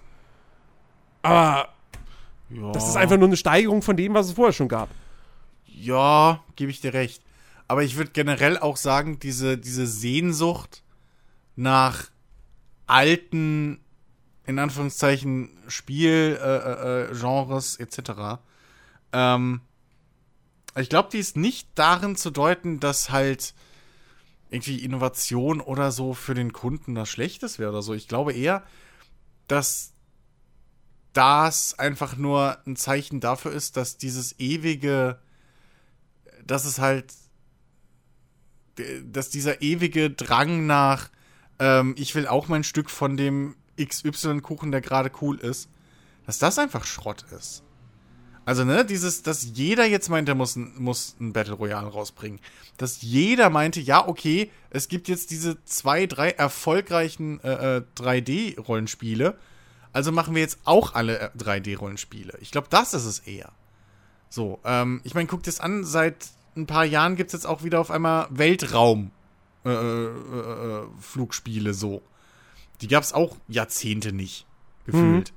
Ähm, ich glaube, das ist eher ein, ein, ein, Symptom dieses ewigen, dem aktuellen Trend hinterherrennens, was halt in der Spielebranche Einzug gehalten hat. So. Ich glaube nicht, dass das wirklich ein Zeichen dafür ist, dass wir Innovation nicht brauchen, weil ohne Innovation hätten wir halt einen ganzen Haufen cooler Sachen nicht. Und auch in diesen alten Genres ähm, gab es immer mal wieder Innovationen, ähm, ich meine, CRPG ist gut, da kannst du jetzt halt sagen, überleg mal, wie geil, überleg mal, irgendwann war das erste CRPG, was halt Voice Acting mit reingenommen hat. Mhm. So. Ähm, und vorher gab es halt nur dieses, dieses, äh, äh, äh, hier, wir, wir, viel Text, so, weil wir müssen viel erzählen. Ähm, und Voice Acting war dann eher was für Spiele, die weniger Dialog hatten. Also das, das befruchtet sich natürlich alles über Kreuz. So, ich, ich würde nicht sagen, dass du dass du äh, jetzt das alles so über einen Kamm scheren kannst und, und oder könntest und dann das als Argument dafür nehmen kannst, dass Innovation gar nicht so wichtig ist. Ähm, ja, ich glaube einfach, dass das, das hat ne, einen komplett anderen Grund einfach. Weil, wenn, wenn wir uns angucken, ähm, was an, was allein jetzt mit Weltraumspielen so passiert, ich meine, theoretisch kannst du dir äh, Elite Dangerous als Fallbeispiel nehmen. Ähm, die sind jetzt in dem Sinne vielleicht nicht so innovativ, weil sie im Prinzip alles nur das umsetzen, was Star Citizen halt vor Jahren schon gesagt hat, dass sie es mal machen wollen irgendwann. Nichtsdestotrotz sind sie halt schneller. Ähm, äh, und haben ihr, ihr Produkt auf dem Markt. Aber selbst das gäbe es halt nicht ohne Innovation. Wäre nicht ein Star Citizen vor wie vielen Jahren irgendwie mal gekommen und hat gesagt, so, und wir machen jetzt wieder ein fucking äh, äh Weltraumspiel und wir machen sowohl ein Single, wir machen ein Singleplayer- Dings äh, äh, Wing Commander Teil, ähm, was dann halt noch dieses, dieses MMO-RPG mit rausgespawnt hat, was mittlerweile natürlich viel, viel interessanter ist für viele als, als der Singleplayer, ähm, dann hätten wir viele von diesen Spielen auch jetzt wieder nicht mehr. So, und dann wäre auch ein Elite Dangerous wahrscheinlich nicht in der Form da, wie es jetzt bald mit dem nächsten Update auch schon wieder ist. So. Ähm, und wer weiß, also wo, wo, wo, wo CRPGs noch hingehen. So, dass das, nur weil es nur weil's halt alte Genres sind, heißt das ja nicht, dass die sich nicht weiterentwickeln müssen. Ne? Nee, klar. So, ähm, irgendwann sind die Leute halt auch mal satt. Oder wir haben, oder, ne, du, du brauchst halt auch irgendwo als Spiel eine gewisse Art von, von Alleinstellungsmerkmal, um dich eben durch die viele äh, Konkurrenz durchzusetzen, die es dann halt sofort wieder gibt, wenn es irgendeinen Trend gibt. Mhm. Und da ist halt, äh, Innovation, selbst wenn sie noch so klein ist irgendwo. Ähm, und manchmal passiert die auch einfach nur hinter den Kulissen. Ähm, ich würde sogar fast sagen, dass zum Beispiel, was ein Witcher 3 gemacht hat mit den Nebenquests. Dass man da eben so viel, so hm. viel äh, äh, Wert äh. Und, und, und Ressourcen reingesteckt hat. Ähm, auf dem Level bei so einem großen Spiel. Da könnte man auch drüber diskutieren, ob das nicht, wenn nicht spielerisch, aber halt dann im, ja, im, im, wie nenne ich es denn, im, im, im Game-Konzept vielleicht irgendwo innovativ war. Weißt du? Dass Nee. man in der Budgetierung oder sowas. Finde ich, finde ich irgendwo schon. Ich, also ich, nee, ich weiß nicht. Die Nebenquests in Witcher 3 sind einfach das absolute Positivbeispiel der, der, der letzten Jahre. So. Ähm, Gerade auch, weil sie in dieser Masse halt vorhanden sind. Hm. Aber Spiele mit guten Nebenquests gab es ja vorher schon zuhauf. Also, was heißt zuhauf? Aber Ja, gut. viele. So. Ja. Ich würde, also Ja, gut, okay. die Qualität ja, nee, ist natürlich jetzt nicht ganz vergleichbar, aber ich würde auch durchaus argumentieren, dass mir auch damals, mir haben die Nebenquests in Gothic 2 sehr viel Spaß gemacht. Die waren Ja, handgebaut. nee, stimmt. Ähm, ja, so, wie gesagt, es war nicht die, das Hm. Writing und die Stories und so, die waren nicht so cool wie in Witcher 3. Aber trotzdem, so, da, da wurde sich Mühe gegeben. Nee, Hat stimmt. Hast, gegeben. hast du vollkommen BioWare hat sich Ja, bei nee. seinen äh, Nebenquests Mühe gegeben. Jetzt nicht in Mass Effect 1, aber in den anderen Spielen. ähm, also, deswegen, Schwein. das Witcher 3 Ja. ist für mich, ist Witcher 3 für mich in irgendeiner Hinsicht innovativ gewesen? Eigentlich nicht. Witcher, Witcher 3, eigentlich ist Witcher 3 wirklich so das perfekte Beispiel. Du musst nichts Neues machen, mach's einfach geiler als alle anderen. So. Ähm, Ja. Ja, scheiße, da hast du mich. Stimmt. Stimmt, da hast du mich vollkommen. Ja. Äh, Cyberpunk. Ich, ich finde. Cyberpunk ist auch ein gutes Beispiel. Das Spiel ist eigentlich, es macht nichts Neues. Hm. Es macht eigentlich wirklich nichts. Also maximal könnte man da jetzt auch vielleicht sagen so, na ja, aber es ist halt irgendwie das Mixed GTA mit Deus Ex. So, okay. Ähm, das vielleicht. Ja, gut. Aber wenn du dir die einzelnen Spielkomponenten anschaust, ist da von all dem, was wir bislang wissen, kann natürlich sein, dass sie irgendwelche Überraschungen äh, Mhm. im, im Gepäck haben, so, mit denen wir überhaupt nicht rechnen. Aber all das, was wir wissen, da ist nichts Neues. Mhm. Nur die, die, die, die, der, der Production Value und was, was für Mhm. ein Aufwand das Ganze gemacht wird und was dabei am Ende halt dann, dann kommt halt dieses, dieses Spiel raus, was halt diese riesige Spielwelt hat, die ein bisschen an GTA eben erinnert, weil es eine Großstadt ist, wo du Auto fahren kannst und so. Ähm, und zeitgleich dann aber eben diese Rollenspieltiefe ähm, und das halt alles eben, wie gesagt, mit diesem riesigen Aufwand, ähm, dass das alles fantastisch aussieht und voll vertont ist und äh, aufwendige Zwischensequenzen hat, etc. pp. Und natürlich dann diesen riesigen Umfang. Ja, Ähm, ja. Da, aber da, Cyberpunk wird am Ende keiner da sitzen und sagen so, Mensch, das hat jetzt hier mal wirklich irgendwas, das hat das Rad neu erfunden. Nee, nee, stimmt, da hast, da hast recht. Das Einzige, was sie machen, ist, sie gehen halt den Weg zu Ende. So, Mhm. würde ich mal sagen. Ähm, sie, sie gehen halt über das Minimum, was halt viele andere AAA-Studios gerne machen, gehen sie halt hin, drüber hinweg und, und, und, und, und gehen halt wirklich so ne, den, den ganzen Weg. Und selbst das, da sind sie nicht die Ersten, weil da könnte man jetzt auch sagen, naja gut, das macht Rockstar halt auch schon lang. So in gewisser Weise. Ja. Ähm, wenn du mal überlegst, was, was die teilweise für einen Überfl in Anführungszeichen überflüssigen Kram in ihre Spiele schon immer einbauen. ähm, das, das, also ja, klar, so. Nee, da, da hast recht, das sind, das sind andere Dinge. Ähm, ob man das jetzt halt, ne, also da können wir jetzt vielleicht sagen, okay, da war business-technisch vielleicht Rockstar dann irgendwie mal innovativ hinter den Kulissen, aber das ist natürlich überhaupt nichts, was irgendwo ankommt. Und wie man sieht, ähm, es ist auch nichts, was, was die Industrie an sich so beeinflusst hat, weil sonst hätten wir jetzt einfach viel, viel geilere Spiele überall. So. Ja. Äh, und viel, viel teurere Produktionen. Ähm, nee, das stimmt. Also, ja. Du hast recht. Da habe ich mich ein bisschen, ja, ja, ja, da habe ich mich ein bisschen verkalku- äh, ver vergaloppiert. Und Ja. jetzt, jetzt rein spielerisch betrachtet, Hm? ähm, um nochmal, weil, weil ich es ja auch am Anfang erwähnt habe, dass man Last of Us 2 auf zwei verschiedene Arten quasi lesen kann. Spielerisch macht das Ding ja auch nichts neu.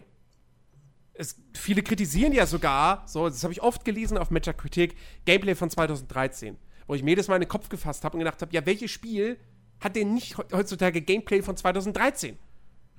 all die Spiele, rein spielerisch hätten all diese großen Titel der letzten Jahre auch 2013 schon so da sein können. Ja, da, da ist es. Ernsthaft, wo, wo spielt sich denn Witcher 3 anders als Spiele von vorher? Oder halt Red Dead Redemption oder so. Hm. Ähm, also, das ist halt Quatsch. Aber viele sagen halt, okay, warum haben sie da nichts Neues gemacht? So, also klar, es gibt Neuerungen, wie dass du jetzt halt ähm, ähm, kriechen kannst und, das ist, und es gibt die Hunde als wahrscheinlich Ja. größte spielerische Neuerung. Ist aber beides nichts Neues. Also Ähm, du, hattest, du hattest schon andere Spiele mit Hunden, die dich angefallen haben und verraten haben. Und du hattest andere Spiele, wo du kriechen konntest. Ja, ja, klar. Also da Wie müssen wir nur, innerhalb, nur innerhalb dieser Reihe ja. jetzt. So, das Ja, sind halt die Neuerungen ja, im Vergleich zum Vorgänger.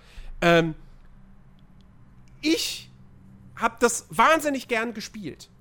Ähm, weil ich finde, das Gameplay von The Last of Us 2 ist halt einfach wirklich, das ist, das ist fantastisch. Das ist so auf den Punkt, richtig gut designt, das fühlt sich wahnsinnig gut an. Das spielt sich so flüssig wie kaum ein anderer Titel. Ähm, und es hat mir von vorne bis hinten wirklich wahnsinnig viel Spaß gemacht. Und ich habe mir auch die ganze Zeit die Frage gestellt, so, naja, was willst du denn jetzt eigentlich Neues machen? Was sie hätten machen können und was sie, wie auch mittlerweile ähm, durch, durch Interviews mit Neil Druckmann und so rausgekommen ist. Ursprünglich sollte es wohl wirklich eine Art Open-World-Spiel werden. Ähm, und das haben sie aber dann nicht durchgezogen, weil sie wahrscheinlich gemerkt haben, das beißt sich irgendwie mit der Art von Erzählung, die wir machen wollen oder so. Ähm, du, du hast ja auch immer noch quasi als Überbleibsel diesen, wenn du nach Seattle kommst, äh, das erste Mal, äh, hast du so ein, ein größeres Gebiet, wo du wirklich eine Karte hast und wo, wo auch Fragezeichen eingezeichnet werden. Allerdings nicht von Haus aus, sondern was weiß ich, du, du reitest an, an einer Bushaltestelle vorbei, an der Bushaltestelle hängt ein Werbeplakat für einen Musikladen und dann sagt irgendwie einer der beiden Charaktere so, hey, hier ist ein Musikladen in der Nähe, da sollten wir doch mal vorbeischauen. Und dann kriegst du ein Fragezeichen auf der Karte für den Musikladen.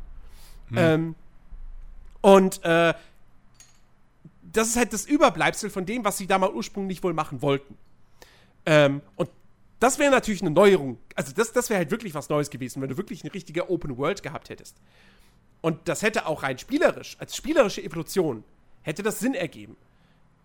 Aber wa was sollst du sonst machen? Last of Us ist halt ein Third-Person Survival-Horror-Deckungsshooter mit starkem Stealth-Fokus. So. Ich weiß nicht, was, was soll man jetzt noch einbauen? Äh, Ja. Dass du alle mein- Nasen lang was essen musst? Weiß Was nicht, ob das sie so ja- eine geile Idee wäre in so einem Spiel. Was sie ja gemacht haben und wo sich ja auch, egal wie jetzt jemand das Spiel an sich bewertet hat, wo sich die Kritiker zumindest alle einig sind, ja, ähm, ist mit der KI. Dass die Gegner-KI ähm, richtig, richtig gut ist. So. Ja? Ähm, sogar für heutige Verhältnisse richtig, richtig gut. Und ähm, ich meine, das ist halt ein Ding, so, da war noch zu schrauben. Ne? Da hast du heutzutage im Jahr 2020 immer noch ein bisschen Luft. Ähm, aber sonst, ja, was, was willst du halt wirklich noch machen? Im Gegenteil, sie sind ja sogar hingegangen und haben an, der Stealth-Mechanik ein bisschen was verändert. Also es ist halt nicht dieses Standard, du liegst im hohen Gras und bist unsichtbar. So zum Beispiel, sondern es gibt ja wirklich eine Sichtlinie. So auf, auf, äh, auf deren Basis dich Gegner entdecken. Es, es gibt eine Sichtlinie und, und da kommen auch noch mal die Hunde ins Spiel, weil wenn die halt deine Fährte aufnehmen, die, die wird ja dann auch, wenn du dann diese, diese super Detektivsicht, nenne ich es mal, jetzt aktivierst, ja, dann Ja. wird dir ja diese, diese Spur, die der, äh, die der Hund dann zu dir folgt, wird ja dann auch einge eingezeichnet. Hm. Ähm, Genau.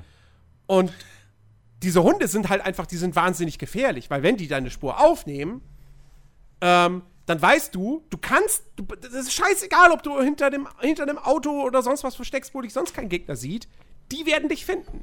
Sei denn, du lenkst sie halt ab. So. Ja, du hast gerade zufällig irgendwie noch eine Flasche im Inventar oder, oder was auch immer. Oder, oder ein, ähm, äh, ein Ziegelstein. So. Dann kannst du den dann irgendwo hinwerfen und dann rennt der Hund dahin. So. Hast du das nicht? Na, was machst du?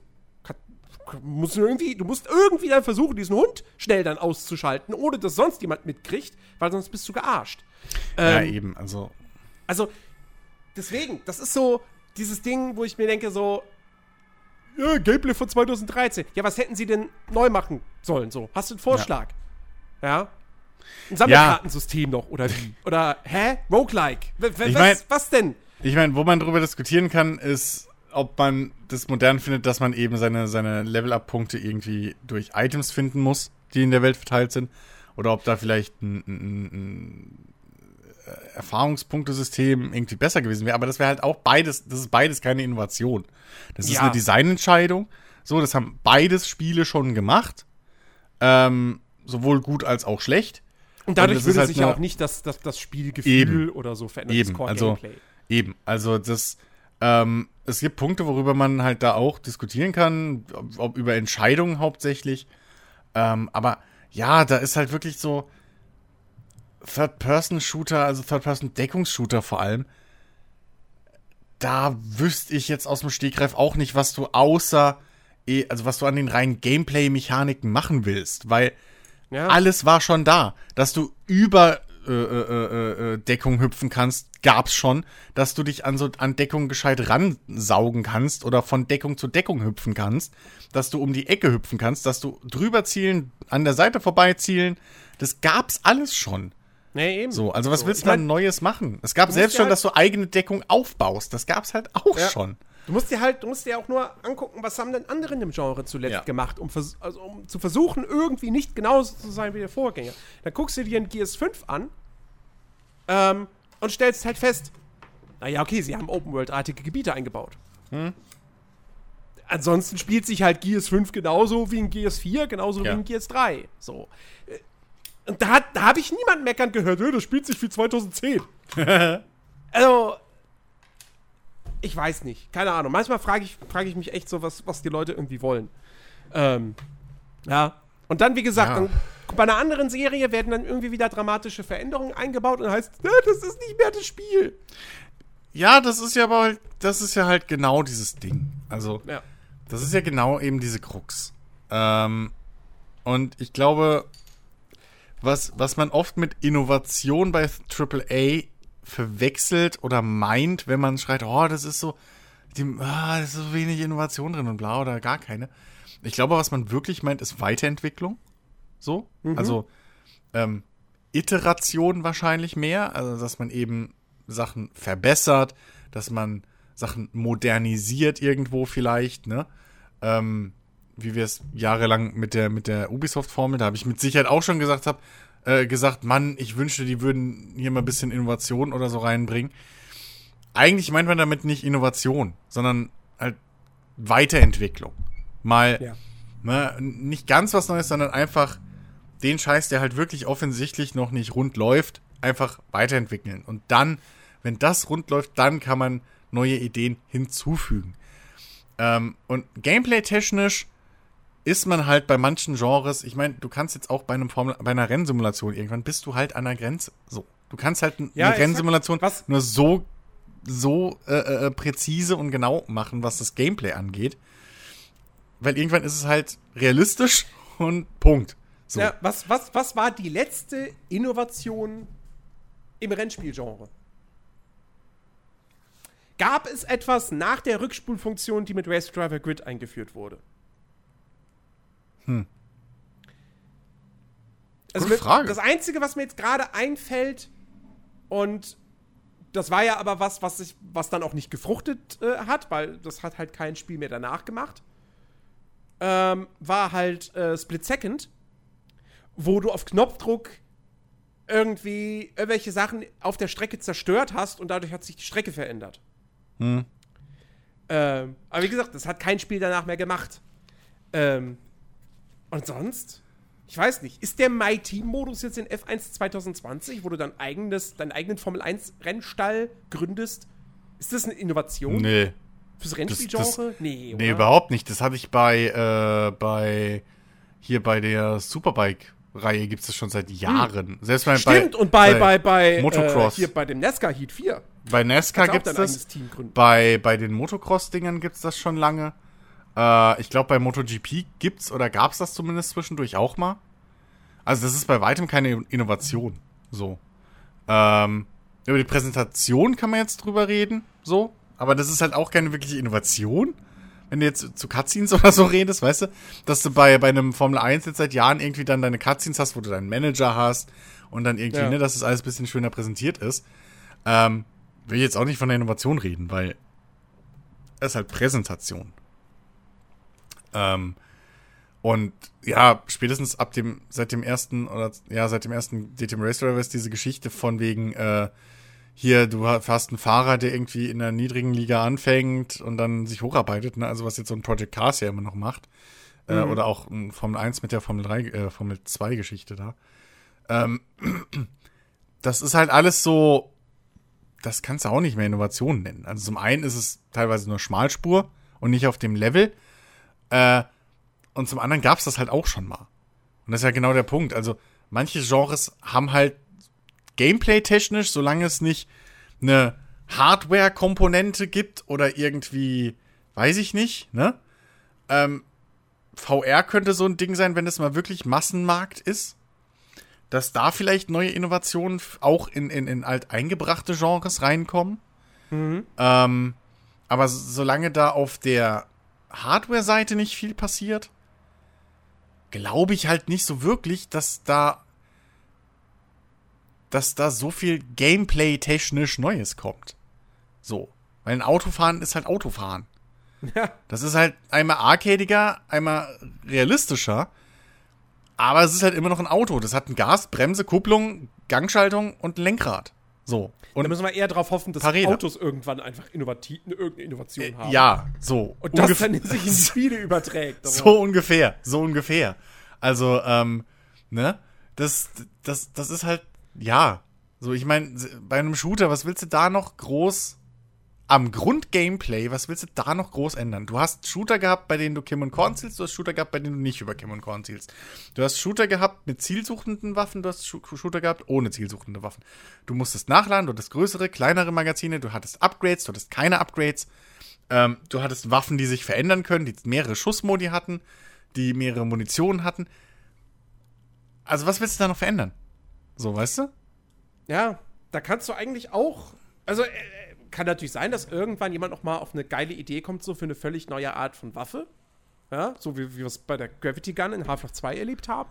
Ja, Ähm, gut. Das ist natürlich offen, ja. Denke ich mir aber auch so, naja, hauptsächlich eigentlich, wenn du irgendwo innovativ in einem Shooter sein willst, dann versuch's halt äh, beim Leveldesign. Ja, Ja. Leveldesign, Storytelling. Ne, ich meine, hier ähm, der, der, der, der Zeitreiselevel in Titanfall 2 ist absolut genial.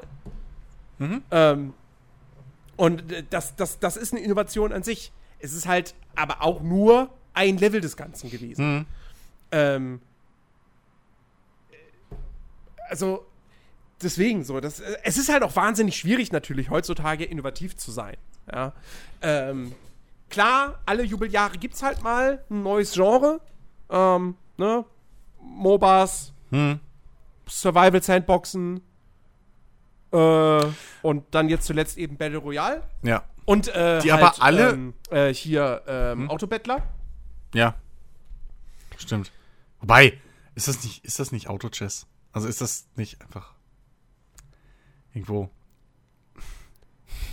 Naja. Naja, ja, ich, ich, ich habe ja keine Ahnung davon. Ich auch nicht. Ich, Ich ich sehe auch da nicht. Ich nur nur irgendwie die- zig Einheiten auf dem Schachbrett, sich automatisch aufeinander kloppen und Ja. äh, Es, irgendwie jede halbe Minute ist dann so eine Runde vorbei und dann holst du wieder neue Einheiten. Ich, keine Ahnung. kein Schimmer. Ich check Ähm, nicht, wie es funktioniert. ich, ja, nee, ich habe mich da auch noch nicht weitergehend. Also es ist halt gefährliches Halbwissen so. Äh, nicht mal. Aber ähm, ja, es ist halt, ne? Äh, Ich meine, die Beispiele, die du eben genannt hast, so, ähm, darf man halt nicht vergessen, die sind alle nicht unbedingt aus dem AAA gekommen. So, und es gibt halt immer noch auch diese, diese kreativen Geschichten äh, überall.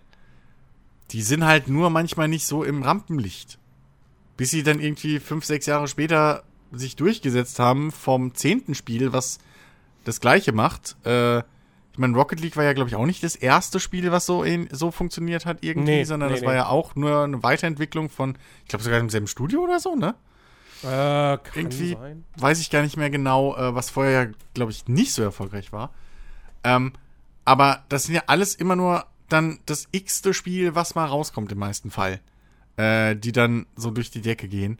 Ähm, Ja, ja, ja, ja, es war das gleiche Studio. genau. Insofern- 2008 Supersonic Acrobatic Rocket Powered Battle Cars. Warum das Spiel wohl kein Erfolg geworden ist. Mensch, dabei ist der Titel doch so einfach. Ja. Ähm, so einprägend. Äh, ja, also das, ja, ich, wie gesagt, ich finde, ich finde, wenn man nach Innovation sucht, es gibt Genres, wo man das noch finden kann.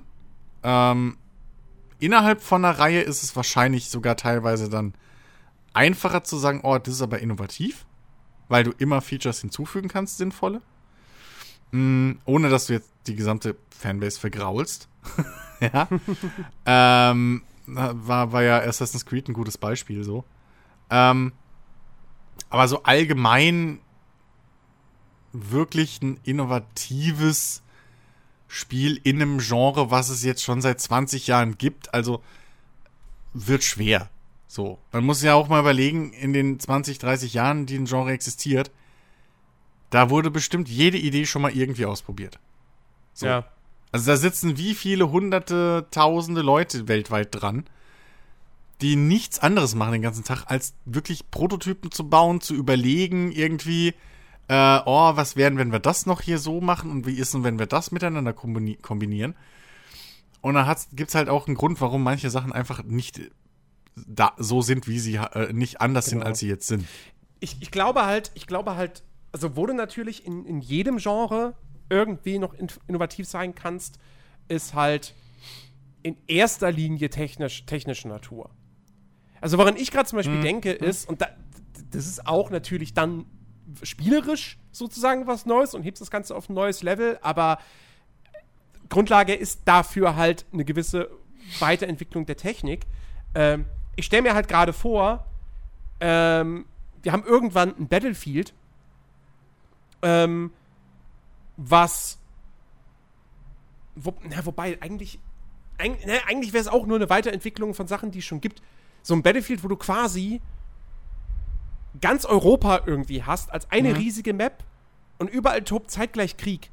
Aber wie gesagt, eigentlich ist es auch nur eine Weiterentwicklung, weil es gibt bereits dieses äh, Foxhole, so ein Indie-Spiel, ähm, wo ich, wo es jetzt aber glaube ich nicht, ich glaube, es ist nicht eine zusammenhängende große Map, sondern schon noch einzelne Karten oder so. Aber das ist quasi so eine Art MMO-Kriegsshooter, nur aus der ISO-Perspektive. Ähm, und äh, es gibt natürlich Planetside 2. Ja. Aber auch das sind halt einzelne Kontinente, die eben eigene Maps darstellen. Ähm, und die jetzt eben nicht, also ich sage jetzt Kontinente, aber die sind natürlich nicht, äh, wer weiß wie groß, sondern ja, ja, es sind halt größere Multiplayer-Karten so. Ja. Ähm, aber das wäre so, aber wie gesagt, deswegen, das ist dann eher so eine technische äh, Innovation. Genau. Ne? Oder Also- halt in anderen Spielen jetzt, oder in anderen Genres dann eben, wenn jetzt die neuen Konsolen da sind und wir plötzlich eben keine sichtbaren Ladezeiten mehr haben, beziehungsweise durch, die, durch die SSDs, dass du eben diese, diese in einer, in der größeren Spielwelt, ähm, dass du dann nicht mehr diese dass du halt nicht mehr diese, diese Szenen brauchst, ja, wo sich der Charakter durch irgendwas Enges hindurchzwängen muss, damit dann halt der nächste Levelbereich geladen werden kann. So. Ja. Ich meine, auch das, Last of Us 2 hat das zu Genüge. So. Ähm, und ich freue mich richtig drauf, wenn wir das bei der nächsten Konsolengeneration nicht mehr haben. Weil langsam geht's halt wirklich auf den Sack, weil du halt immer automatisch weißt, das ist nur drin, weil die Technik es bedingt. So, damit der Level danach geladen werden kann, musst du kurz diese eine Sequenz haben, wo du dich durch so einen engen Spalt quetscht, ja, damit Ja. der, das, wo du vorher warst, damit das alles rausgelöscht werden kann aus dem Speicher, ohne dass du es bemerkst. Und das, wo du, was du da betrittst, dass das alles reingeladen werden kann. Ja. Und du aber nicht einen Ladebildschirm hast. Ja. Also Ja. im Prinzip, Die, die, Fahrzu die, Auf die äh, Fahrstuhlfahrten aus Mass Effect 1. So. ja, Das ist, das ist das Äquivalent dazu. genau. Wo du, wo du irgendwie drei Stunden lang äh, in deinem Schiff von einer Ebene zur anderen fährst. So, das muss mir auch mal einer erklären, wie das funktionieren soll. Ähm, ja, also klar, ne, ähm, wo ich mir halt sowas vorstellen kann, ist, wenn es mal wirklich gescheites, physikalisch korrektes Wasser gibt oder Flüssigkeiten, wenn es physikalisch korrektes Licht gibt und Oder, sowas. oder hier, ähm, wirklich realistische Zerstörung. ja, Battlefield ist da ja schon immer sehr weit gegangen, aber auch da sind es halt wirklich einfach nur diese, diese festen Versatzstücke, die auseinanderbrechen. Ja. So. Es ist halt alles, es ist halt schon dann irgendwo vorberechnet. Ja, ja. Aber wenn du wirklich so eine, so eine Echtzeitzerstörung hast, da wo du hinschießt, von da bildet sich irgendwie quasi dann eben der Schaden und der breitet sich aus und deshalb hast du dann da das Loch so eine. Sowas wäre natürlich auch mega geil. So, Mhm. Das ist halt, wie gesagt, auch eher eine technische Weiterentwicklung. Die Auswirkungen aufs Gameplay hat, ja, aber das ist nichts, wo der Game Designer jetzt hingeht, weil, wie gesagt, wenn sie es könnten, hätten sie schon längst gemacht. Eben. Also es gab, ja, also äh, es ist, das ist ja das Ding. Das meinte ich ja auch vorhin. Ähm, es, es hängt mehr aktuell, es hängt nicht an den Ideen, sondern ich glaube, es hängt halt viel aktuell, was, wo man wirklich noch Sachen verbessern könnte oder, oder innovieren könnte, wie auch immer, ähm, ist halt viel technisch. Einfach Hardware, Gre- Hardware-Grenzen. So, ne? Genau. äh, wenn du, wenn du, klar, wenn du natürlich irgendwann mal diese, diese ganze äh, Cloud-Berechnung und so, dass das alles richtig fließend so übergeht, dass du gar nicht merkst, dass jetzt gerade irgendwas in der Cloud berechnet wird, dann kannst du natürlich ganz andere Spielereien mit, mit äh, auf Physik oder sonst irgendwas bauen. Ne? So, und das, da gibt's mit Sicherheit auch schon die Ideen für. Aber Ja. da ist halt wirklich einfach nur die technische äh, Begrenzung da, weshalb du es halt nicht umsetzen kannst aktuell. Ähm, wie gesagt, ich erwarte mir da viel draus, wenn, wenn wirklich irgendwie VR mal in der Masse, im Massenmarkt angekommen ist. Wenn es nicht mehr so das Novum-Ding ist, was zwar auch immer mehr Leute mittlerweile haben so, aber wenn das halt genauso fast standardmäßig ist wie, weiß ich nicht, ein Gamepad. So, ne? Dass du halt wirklich sagen kannst, okay, äh, wir wissen, dass so und so viele Prozent der Gamer irgendwie über die Hälfte haben so ein Ding, das lohnt sich für uns, da das mal zu gucken, wie wir jetzt darauf das irgendwie, äh, wie wir das jetzt noch sinnvoll ein, einbauen oder nutzen. Und dann kann ich mir vorstellen, dass es mal wieder so, einen- so einen kurzen Schub einfach gibt für viele Sachen. Ähm, aber vorher, ja, da muss man auch irgendwo realistisch sein. Wir haben jetzt auch langsam 40 Jahre Videospiele so oder Ja. mehr. Ähm, da sind wir halt schon irgendwann aus Ich dieser, dieser sagen, mehr schon. mehr, ja. 50. So rum. Wann, 70ern, glaube ich, gab es das offiziell erste Videospiel, oder? Das wären Kommerziell, Jetzt, ja. das wären jetzt so Das erste kommerzielle Spiel. ja, das wären jetzt so, so, so 50, 50 Jahre plus minus. Ähm, also, da muss man halt irgendwann auch mal realistisch werden. So. Wo man, wo man aber natürlich noch viel arbeiten kann, ist halt, wie du schon gesagt hast, Leveldesign, äh, Spielführung, Storytelling, ne?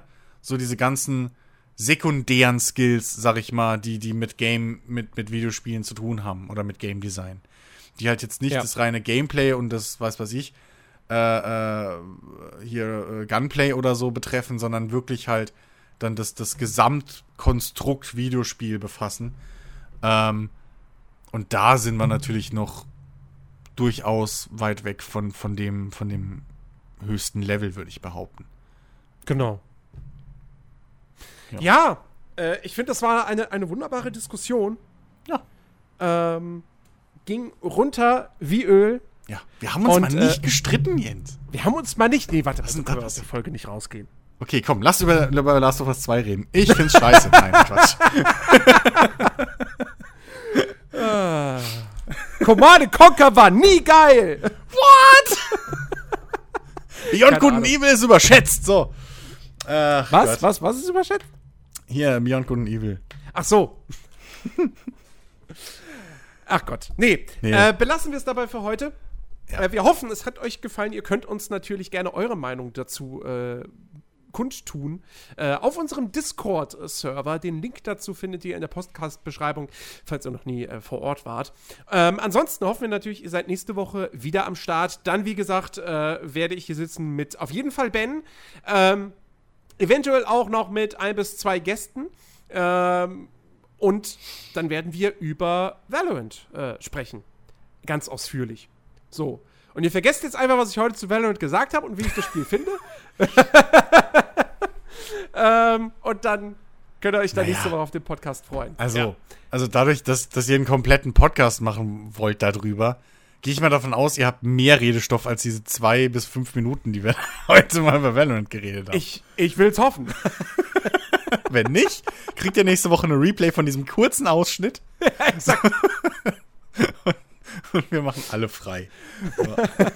Ja, du, weißt du, ich komme nächste Woche eh. Ich komme ich komm, äh, Freitag, wenn wir aufnehmen, äh, komme ich ja gerade erst wieder nach Berlin zurück, weil ich jetzt eine Woche in der Heimat bin. So. Und dann bin ich wahrscheinlich eh total von der anstrengenden Zugfahrt geschafft. So. Ja, ja. Gibt's nächste Woche noch so Hey, eine hallo, ich muss fünf 5 Stunden Minuten Folge. Maske tragen. Also, wie gesagt, ich, ich, ich, ich meine, natürlich, ich könnte auch einfach mich in die CE reinsetzen und sagen so, ich esse jetzt halt fünf Stunden die ganze Zeit was. Aber nun, Ja. ich weiß nicht, ob das so klug ist. Ähm, Ach, nächste Woche gibt's dann hier deinen Ausschnitt. Hast du ja schon. Die anderen Jungs nehmen noch einen O-Ton auf über die Woche. Aber so, ein, weiß ich nicht, 20 Minuten Podcast reicht. Fertig. ja, stimmt, stimmt eigentlich. Ich meine, liebe Leute da draußen, wir machen keine Sommerpause, ja? Also, da mü- müssten wir uns auch mal einfach halt kürzere Podcasts einfach zugestehen. Was ist das eigentlich für eine Scheißregelung? Wem ist denn das eingefallen? Alle haben irgendwie hier Homeoffice und machen einen Laun. Ja? Und machen jetzt irgendwie langsam so wieder, gehen sie zurück ins Büro. Ja, ich sag und dir, wer wir schuld Deppen arbeiten Corona. durch. Wer, wer Corona denn ist wer- schuld. Wer hat denn das Wegen? Corona haben wir kein Sommerloch. Danke, Merkel. Ja, danke, Merkel. danke, Bill Gates. Ja? Guck mal hier, da haben wir es wieder. Bill, Bill, Bill Gates hat Corona erfunden, damit alle Spiele in den Sommer verschoben werden, damit die Ja. Leute alle den ganzen Sommer lang immer noch in ihrem PC sitzen, Windows 10 benutzen und Bill Gates die Daten bekommt. Richtig. So. So, genau. Und Angela Merkel hat, hat da mitgemacht und es verteilt, weil sie nicht wollte, dass wir im Sommer ke keine Podcasts machen, weil sie uns so gerne hört. Exakt. Das ist der Grund. Jetzt haben wir's. So. Schöne Grüße, Frau Merkel. Players Lounge, der offizielle Videospiel-Podcast der Kanzlerin. Der Bundesregierung. Der Bundesregierung. Der offizielle Videospiel-Podcast der Bundesrepublik Deutschland. Ich glaube, dafür könnten wir in den Knast kommen. Ich glaube, da wäre es auch ein Problem, wenn wir explicit, dass wir explicit sind. Ähm, Unter anderem. nun gut. Gut. Liebe Leute, wir hören uns nächste Woche wieder. Bis dahin, macht's gut. Tschüss. Ciao.